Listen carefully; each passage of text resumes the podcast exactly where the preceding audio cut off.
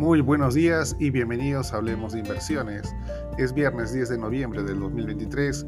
Soy Edgar Flores y estas son las noticias que marcan el día.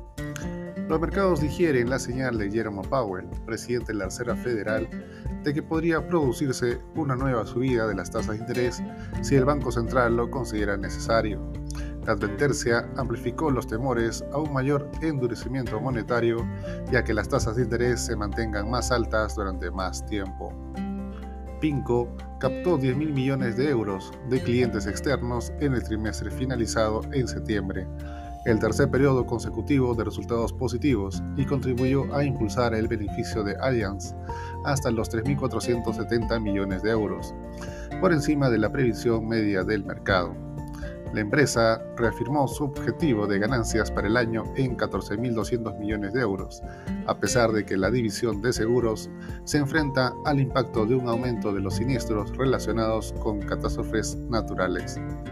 Amazon y Meta se han aliado para vender productos directamente a través de anuncios en Instagram y Facebook, sin que los usuarios tengan que abandonar las redes sociales. La cooperación, que implica vincular las cuentas, podría ampliar los anuncios y clientes y ayudar a hacer frente al comercio electrónico de TikTok. El mercado se muestra escéptico ante la advertencia de SoftBank de que el peor momento de la entidad ya ha pasado. Las acciones del gigante japonés cayeron 9,3% después de que informara que Vision Fund tuvo un perjuicio en el último trimestre y de que acumulaba pérdidas por valor de 14 mil millones de dólares por la startup WeWork hasta septiembre, una cifra que podría aumentar después de que la compañía presentó esta semana una declaración de quiebra.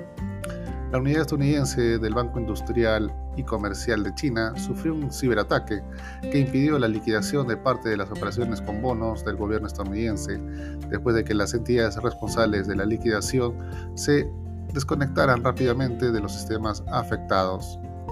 UBS se ha unido a rivales como HSBC para permitir a sus clientes de Hong Kong operar con algunos fondos cotizados en bolsa vinculados a criptodivisas. Tres ETF autorizados serán accesibles para los clientes en la plataforma de UBS en Hong Kong a partir del viernes, según Bloomberg.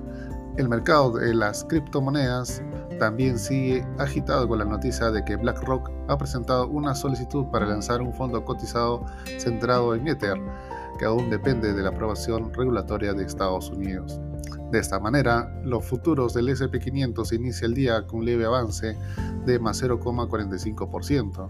En Europa, el índice de referencia Eurostock 600 con rendimiento negativo menos 0,83%, con el CAC francés y DAX alemán con retornos bajistas menos 0,79% y menos 0,49% respectivamente. En Asia, el Nikkei japonés con una caída de menos 0,16%, al tiempo de que el Hansen y el índice de Shanghai tuvieron retornos negativos de menos 1,87% y menos 0,47% respectivamente. La cotización del oro con un retroceso de menos 0,98%, llegando hasta los 1.950 dólares.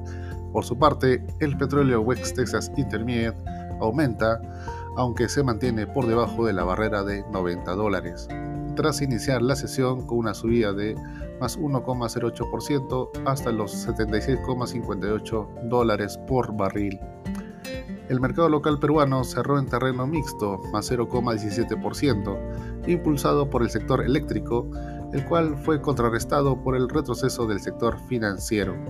El ministro de Economía y Finanzas, Alex Contreras, anunció la ampliación del programa Impulso Mi Perú, con el fin de asegurar la cadena de pagos de 5 mil millones de soles a 15 mil millones de soles.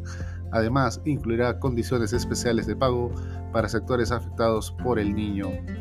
El Banco Central de Reserva del Perú rebajó 25 puntos básicos, la tasa de referencia por tercer mes consecutivo.